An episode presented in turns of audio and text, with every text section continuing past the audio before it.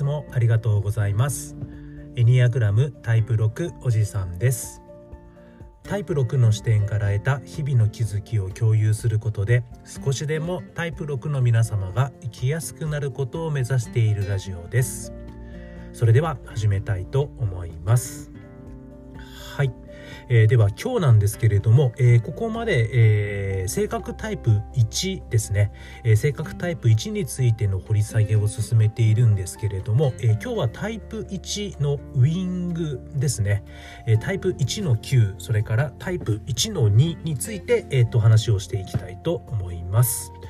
えー、まずちょっと前回の簡単な復習なんですけれども、えー、タイプ1の方々ですね、えー、本来は、えもう本能的に、え自分が、え理想とする未来の状態、うん、今よりもっと良い世界もっと良い状態にできるという自分自身のこう理想というのを、え本能的に、え持つことができる方々が、えタイプ1になります。そして、えー、自分自身が持つその理想に向けて非常にこう情熱を持つことができる、えー、情熱の人であるというのが、えー、タイプ1の一番のキーワードになってくるのではないかなと感じております。ただ一方でこうタイプ1の方々っていうのはこう子供の頃受けた、えー、間違えるのは良くないというメッセージを無意識に持ってますのでその自分自身が持つ理想とか情熱というものを実際行動化してこううまくいかなかった時こう失敗した時にこう間違えてしまうことになる、うん、そのことをやはり恐れる嫌がるということがありますのでこう自分自身が持つこう情熱とか欲求というものに、えー、蓋をします。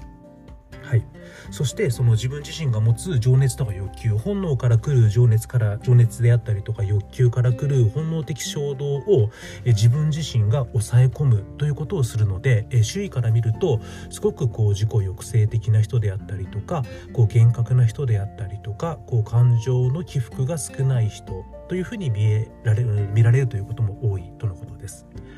ただ、えー、本来のタイプ1というのはあの心の中にもう本能的に強烈な理想欲求情熱を持つ非常にこう感情的な、うん、劇場の方というのがあの本来の姿とのことです。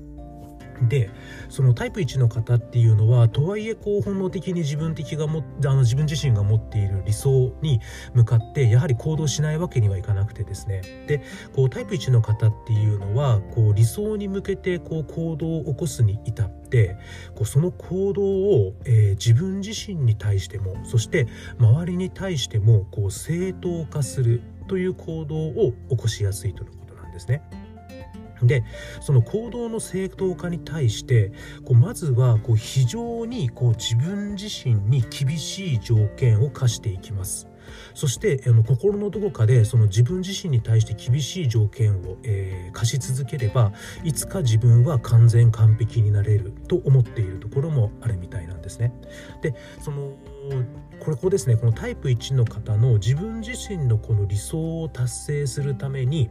その理想に向かっていく行動を正当化するために自分自身に厳しくする点っていうのがおそらくタイプ1の方がよく言われるこう周囲から見た完全主義完璧主義っていうふうに見えてくるのかなと思います。とはいえもちろんこう人間なので、えー、全て100%完璧にこなすということができなくなりますのでこうタイプ1っていう方っていうのは自分自身の行動を正当化しようとすればするほど完璧を目指し、えー、結果としてこう間違えることができないという、えー、個人的な地獄に陥っていくんですね。はいそうするとあのますますこう間違えることは良くないという自分自身の性格と一体化していってこう自分自身の超自我ですね、え正しいことをすれば大丈夫という子供時代に受けたメッセージに、えどんどんどんどん同一化をしてこう性格の成長レベルの段階を下へ下がっていきこう通常の段階から不健全な段階に近づいていってしまうということなんですね。なのでこうタイプ1の方がこう健全な段階にいより生きやすい状態に入っていくためにはやはりこの正しいことをすれば大丈夫とか、えー、間違えるのは良くないという気持ちをどんどん手放して間違ってもいいよね失敗してもいいよね。でも情熱を持って自分の理想に向かってどんなに間違えても失敗しても進んでいける。というふうに、えーと、進んでいくことがよりタイプ1の方がこう健全に生きていける状況になるんじゃないか。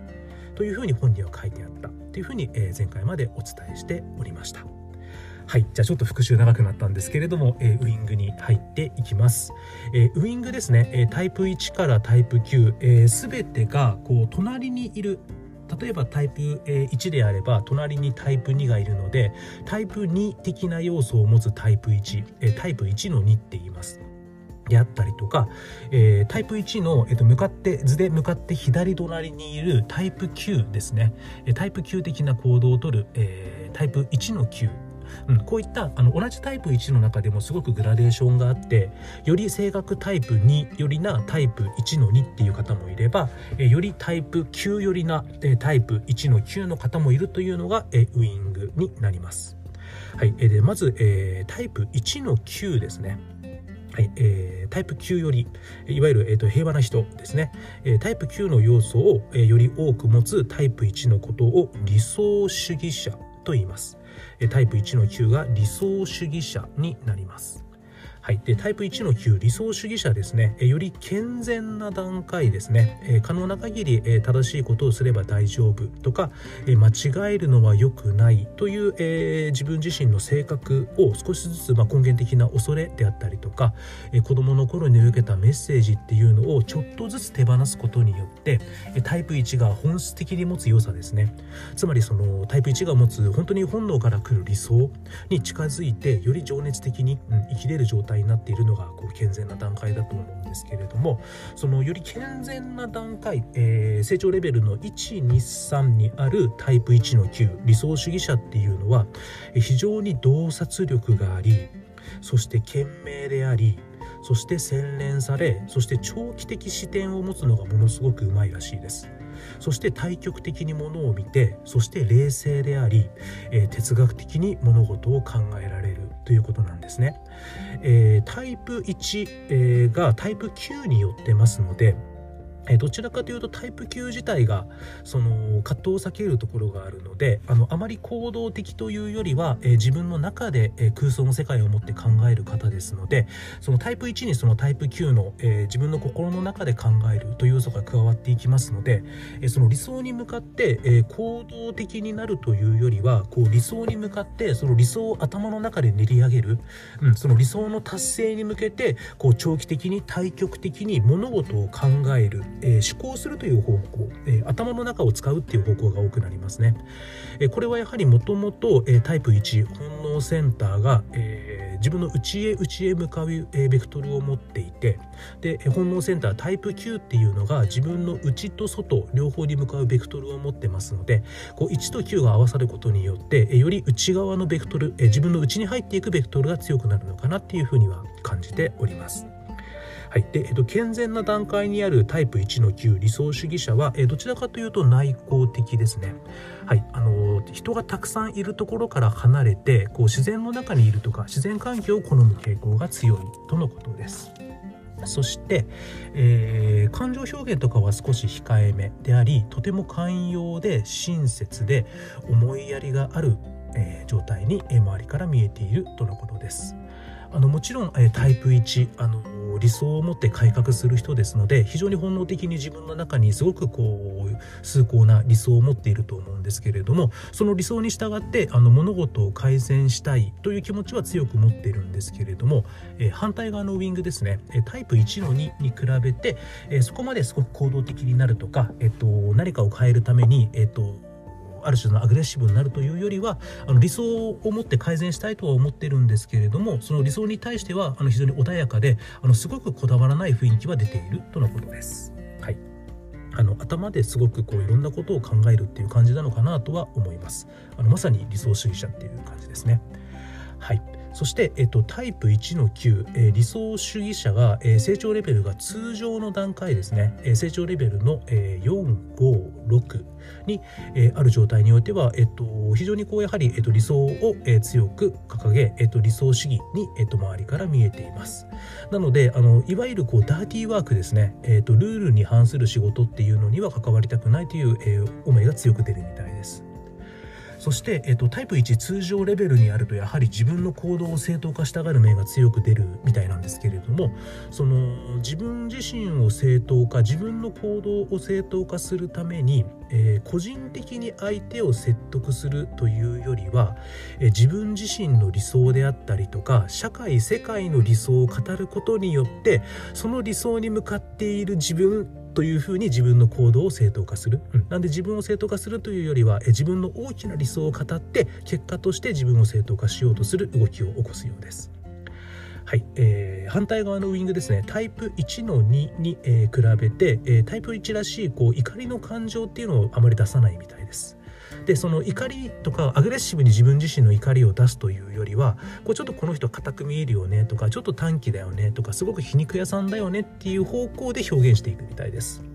はいでえーと、タイプ1の9、えー、理想主義者通常段階においてもこう一人でいることを好みできればこう一人で働けるような状況を探しがちとのことです。はいえー、さらに、えっと、1の2、えー、と反対側のウイングに比べてちょっとこう世間を離れている感じがあり、えー、そしてちょっとエリート意識が強めでちょっと人を見下すようなことも、まあ、あるとのことです。まあ、この辺ちょっとマイナス面が出てくるんですけどやはりこうどの性格タイプもねあの通常段階になってくるとかなり性格との同一化が進んできて自分自身との本質とか離れ出してますのでどうしてもこういったねエリート意識とか人を見下すみたいなマイナス要素も出てしまうのかなとは感じております。はいここまでがタイプ1の9理想主義者ですね。はい、では次反対側のウィングですね。タイプ1の2擁護者と呼ばれます。えタイプ1の2擁護者になりますね、えタイプ2、え助ける人ですね。えっとねえっと、自分の周りの困っている人がいればこう助ける助けざるには、えっ助け助けざるを得ないもう助けなくてはってすごくこう周りの人を助けるために一生懸命行動できる人っていうのがタイプ、え2になりますね。はいえっと、タイプ2の方は、えー、フィーリングセンターでベクトルが外へ向かい、えー、本来の追従型なので、えー、タイプ1タイプ2両方とも追従型なので、え自分の中にある、え長寿がですね、うん、あの幼少期から持つ何々すべきに従って行動するという点では一致してます。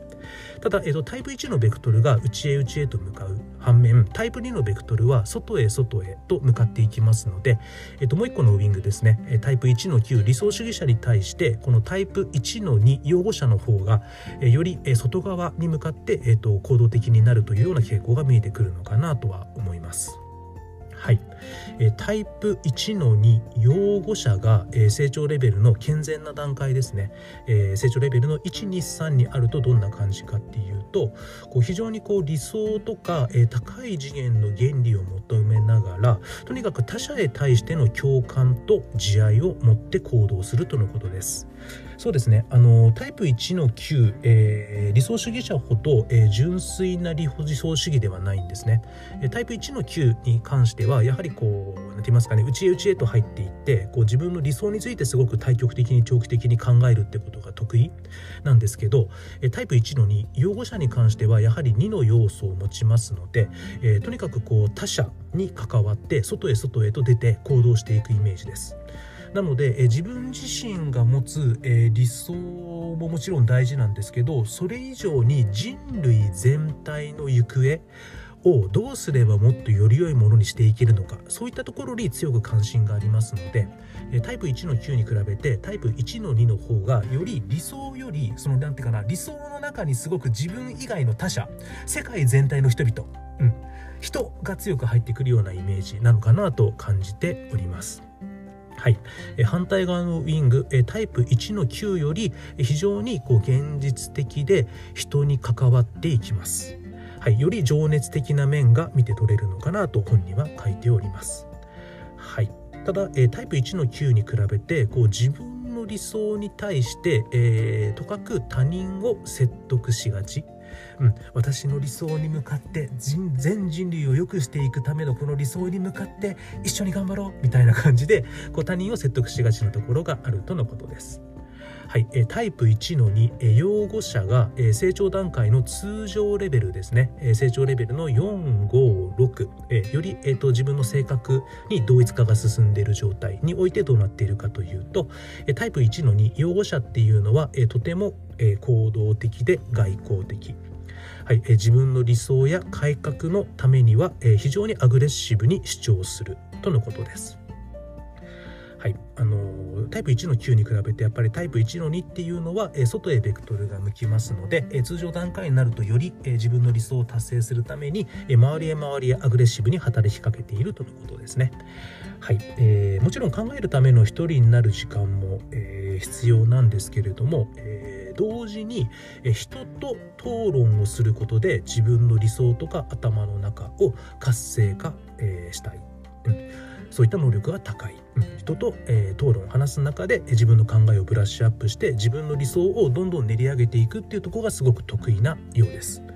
まあ、その結果あのなんかあの政治に、えーと関わることが得意みたいなことが本に書いてあります。はい、でここ非常にタイプ2っぽいんですけれども、えー、他人の相手のニーズを、えー、非常に重視します。はいえっと、相手がやりたいこと相手の欲求を重視するみたいなんですけれどもただ格好が日がありましてあくまでもタイプ1である自分自身の影響力が及ぶ限りにおいて相手のニーズを重視します。なので、えーと、例えばその相手のニーズを重視した結果自分の理想からその人が離れていくような状態になるとあまりその人のニーズを重視しなくなってしまうという点が出るのかなとは思います。はい、えー、タイプ1の2、えー、養護者の方々が、えー、ストレス状態にあるとあの非常に批判的でありイライラしとてもはっきり物事を言うようになります。はい、この批判的イライラはっきり言うは非常にタイプ1的あのタイプ1が、え、成長段階を下に下がってきた時に起こりうる行動っぽいなとは思います。はい、えー、タイプ1の9、えー、もう1個のウィングですね、タイプ1の ,1 の9に比べて、えー、1の9よりは気性が激しく、えー、非常に行動的。はい、その結果人や物事にストレスを感じやすい点があるとのことです。はい、なので、えーと、タイプ1の2養護者の方が、まあ、通常段階においてはあのとてもそのアグレッシブで、えーと、行動的でどんどんあの人に対して行動していく結果ただあの人とか周囲の物事に、えー、タイプ1の9に比べて、えー、ストレスを感じやすい状況にあるのかなというふうには感じております。はい、そうですね。えっ、ー、と、ここまでまずタイプ1の、えー、ウイングについてお伝えしてきました。はい、えー、じゃあ次回はですね、えーと、タイプ1の、えー、成長の段階レベル1からレベル9までを概略でざっとお伝えしたいなと思っております。はい、じゃあ今日もたくさん聞いていただいてありがとうございました。また次回もよろしくお願いします。エニアグラムタイプ6おじさんでした。では失礼します。